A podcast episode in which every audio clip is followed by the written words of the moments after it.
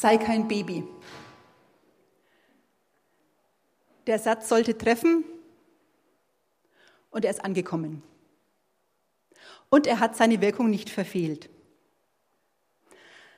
Jammern kommt der Siebtklässler aus der Schule und beschwert sich beim Mittagessen ausgiebig zu Hause, wie fies doch seine Freunde heute in der Schule zu ihm waren.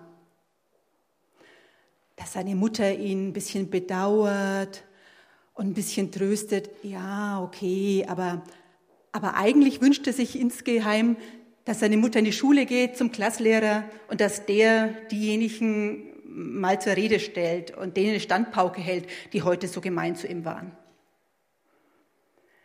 Jetzt sei kein Baby. Und auf einmal merkt er selber, wie blöd es gerade war, was er da veranstaltet hat. Und wie blöd er dastehen würde, wenn seine Mutter wirklich in die Schule gehen würde und in seinem Alter sich noch vor ihn stellen würde, um ihn zu verteidigen. Sei kein Baby. Nichts spricht dagegen, sich wie ein Baby zu verhalten, wenn man ein Kleinkind ist. Niemand wird von einem Ein- oder Zweijährigen erwarten, dass er sich vernünftig oder erwachsen verhält. Aber von einem 13-Jährigen oder 33-Jährigen oder 53-Jährigen, da kann man, da schaut es doch anders aus. Dem darf ich das im Normalfall auch zumuten. Vielleicht hat Paulus ja was ganz Ähnliches im Kopf, wenn er an die junge Gemeinde in Ephesus schreibt. Wir sollen keine unmündigen Kinder mehr sein. Wir dürfen uns nicht mehr durch jede beliebige Lehre vom Kurs abbringen lassen, wie ein Schiff, das von Wind und Wellen hin und her geworfen wird – und dürfen nicht mehr auf die Täuschungsmanöver betrügerischer Menschen hereinfallen, die uns in ihrem falschen Spiel in die Irre führen wollen. Stattdessen sollen wir in einem Geist der Liebe an der Wahrheit festhalten, damit wir im Glauben wachsen und in jeder Hinsicht mehr und mehr dem ähnlich werden, der das Haupt ist, Christus. Wenn man so in den Glauben hineinwächst, dann braucht manches seine Zeit. Junge Christen, die brauchen Unterstützung, sie brauchen Schritt für Schritt Hilfe, damit sie ihren Weg in den Glauben finden, zu Gott finden und den Weg dann auch gehen können. Da hat jeder und jede auch ihr eigenes Tempo und das ist auch völlig in Ordnung. Aber auf Dauer, auf Dauer tut es keinem gut, wenn wir uns ständig und immer noch auf den Welpenschutz berufen. Und wenn wir dauernd gefüttert werden wollen. Irgendwann ist es richtig und gesund, wenn man anfängt, selbstständig zu werden, selbstständig zu glauben, selbstständig die Beziehung zu Gott zu suchen und zu pflegen, selbst zu schauen, wie man das Feuer am Brennen halten kann. Und was passiert, wenn wir als Christen auf Dauer Säuglinge bleiben Davor warnt Paulus hier. Ihr wollt doch nicht wirklich in der Babyphase hängen bleiben? Da seid ihr doch wie diese kleinen Schiffchen auf dem offenen Meer. Wenn ordentlich Wind und Wellen kommen, dann werden sie wie diese kleinen Spielzeugboote hin und her geworfen. Es fällt ihnen dann schwer, den Kurs zu halten. Und wo sie hinfahren, wo sie hinsegeln, das bestimmt jeder x-beliebige Wind und nicht ihr ursprüngliches Ziel. Passt bitte auf, schreibt Paulus. Junge Christen, die sind noch so labil. Ihr Glaube ist sehr angreifbar und sehr verletzlich und empfindlich. Und die Welt, die ist voll von Trickbetrügern, für die sie leichte Beute sind, die sie leicht übers Ohr hauen können, die nur ihren eigenen Vorteil im Auge haben. Wir dürfen nicht nur als Menschen erwachsen werden, sondern auch in unserem Glauben, in unserer Beziehung zu diesem lebendigen Gott. Wer sich dem verweigert und auf Dauer in dieser labilen Phase hängen bleibt, der lebt gefährlich.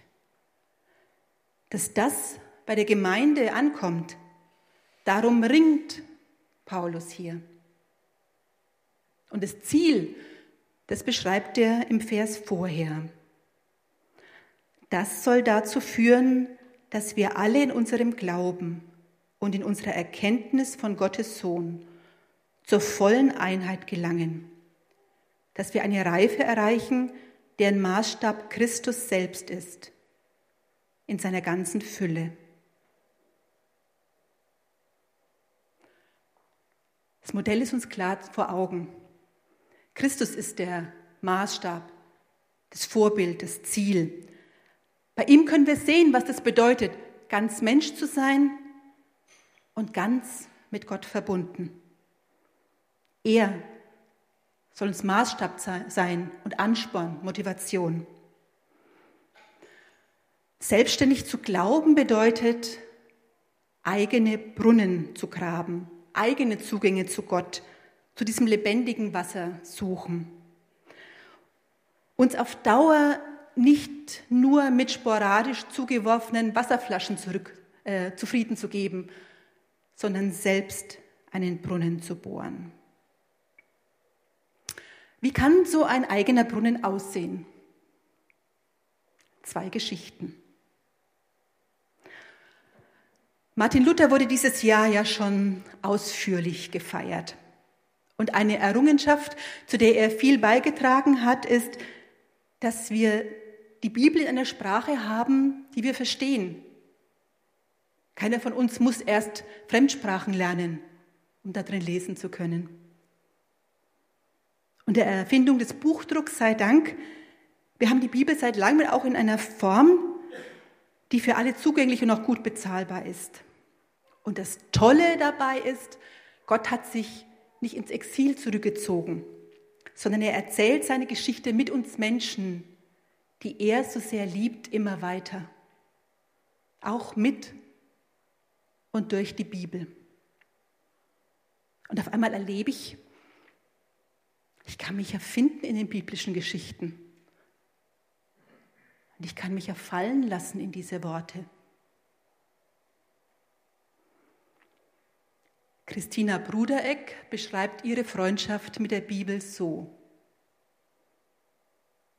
Ich lese die Bibel und ich bin gespannt, wie sie mich anspricht, was sie diesmal für mich hat, ob sie mich ärgert, provoziert, beruhigt, tröstet, herausfordert, ruft.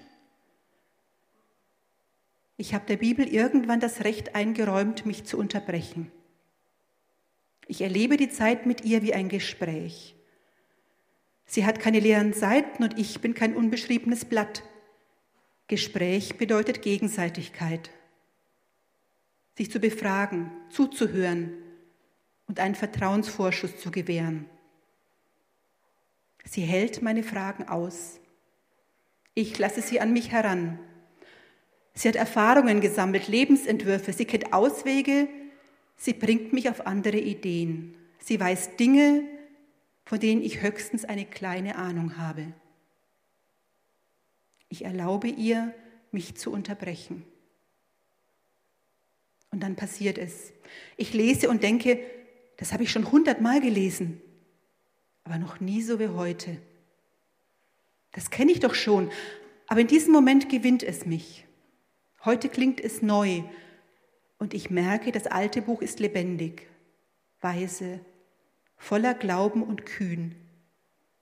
Und ich lasse ihm und ich lasse mir gerne einiges sagen.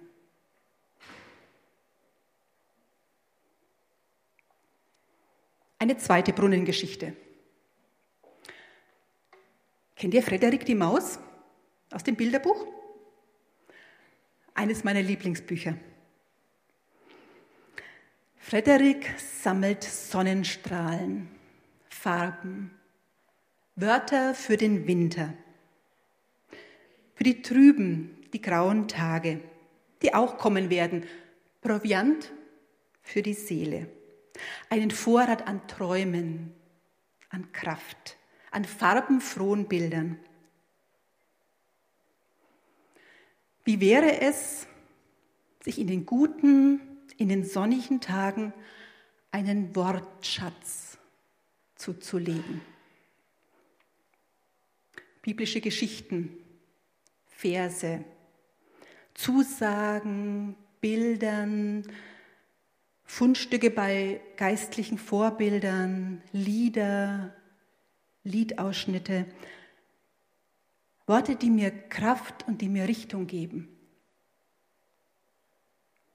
Einen Wortschatz sammeln und auswendig lernen, sowohl für die Sonnentage als auch für die trüben Zeiten, die Wüstentage. Auswendig lernen, das ist ja heutzutage nicht mehr so in.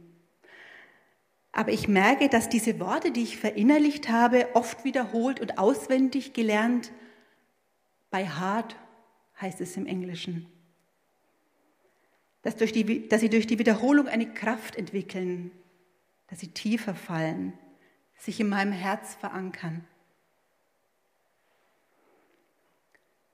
Gerade in so sprachlosen Zeiten habe ich erlebt, wie gut es ist, so einen Vorrat, so einen Wortschatz zu haben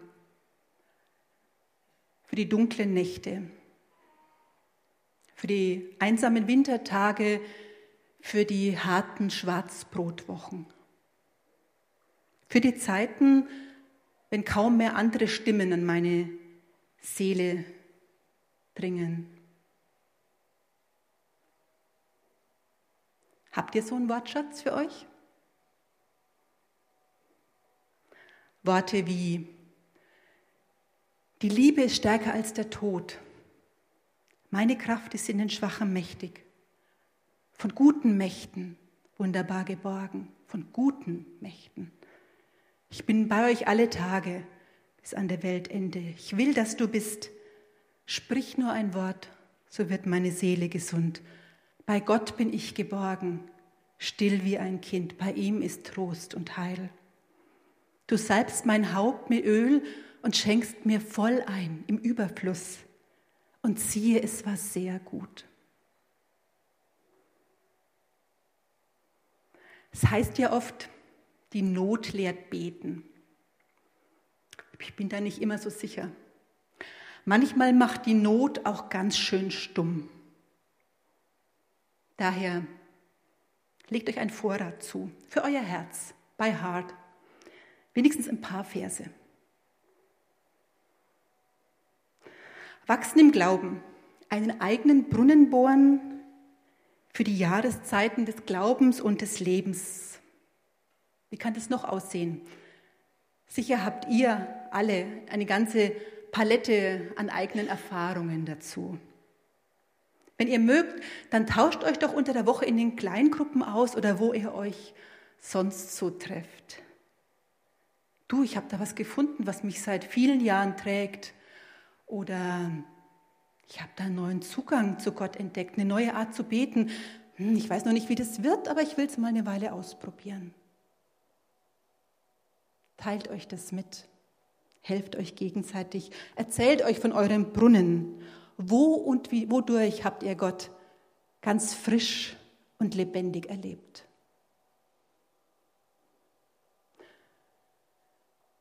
Glaube wächst und reift in der Gemeinschaft.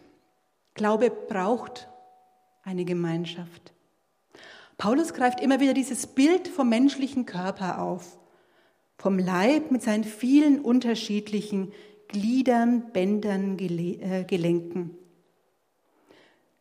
Sie unterstützen sich, sie helfen sich in aller Unterschiedlichkeit. Sie brauchen einander, sie ergänzen sich. Und so erwähnt Paulus auch ganz beiläufig die Apostel, Propheten, Evangelisten, die Hirten und die Lehrer. Sie sind zusammen mit allen anderen Teil des Leibes. Und sie haben die Aufgabe, uns alle, die wir mit Jesus unterwegs sind, auszurüsten, heißt es hier. Auszurüsten, zu unterstützen.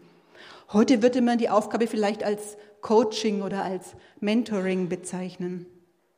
Also zu helfen, zu fördern, Mut zu machen, das Potenzial in Menschen zu sehen, damit sich alle zu dem entwickeln, was wir doch eigentlich schon sind. Teil an der Gemeinde, am Leib von Christus. Denn Gott erfüllt alle, er wirkt in allen und durch alle. Dann schreibt Paulus weiter. Wir sollen in einem Geist der Liebe an der Wahrheit festhalten, damit wir im Glauben wachsen und in jeder Hinsicht mehr und mehr dem ähnlich werden, der das Haupt ist, Christus. Im Glauben wachsen, Christus ähnlicher werden, an der Wahrheit festhalten. Nicht stur, nicht kalt, nicht engstirnig, in einem Geist der Liebe. Ein Rabbi rief einst vor einer Fahrt einem Schüler zu, er solle sich zu ihm in den Wagen setzen. Darauf entgegnete der Schüler, ich fürchte, ich könnte es euch eng machen. Und der Rabbi sagte einladend, so wollen wir einander mehr lieben, dann wird uns weit sein. Wo Unbarmherzigkeit herrscht und Angst, da wird es eng. Da wird sehr schnell sehr eng. Aber wo die Liebe einlädt, da wird es weit. Für mich ist Jesus dieser Rabbi, der mich einlädt, zu ihm in den Wagen zu steigen und den Weg mit ihm weiterzugehen. Um nochmal bei Martin Luther einzuhaken, wir sind ja noch im Reformationsjahr, von daher glaube ich, kann man ihn auch noch ein zweites Mal zitieren. Es war eine bahnbrechende Erkenntnis für ihn, dass es bei Gott nicht um Angst, nicht um Verdammnis oder Enge geht. Die Rechnung war ohne die Liebe gemacht. Als Jesus nach dem wichtigsten Gebot gefragt wird, da antwortet er, Liebe Gott von ganzem Herzen, mit ganzer Hingabe, mit deinem ganzen Verstand und mit aller deiner Kraft und liebe deine Mitmenschen wie dich selbst. Kein Gebot ist wichtiger. Ein Rabbi rief einst vor der Fahrt einem Schüler zu, er solle sich zu ihm in den Wagen setzen. Darauf entgegnete der Schüler, ich fürchte, ich könnte es euch eng machen. Und der Rabbi sagt einladend, so wollen wir einander mehr lieben. Dann wird uns weit sein. Wir denken, es wird zu eng. Einer liebt uns weiter und er nimmt uns mit auf den Weg.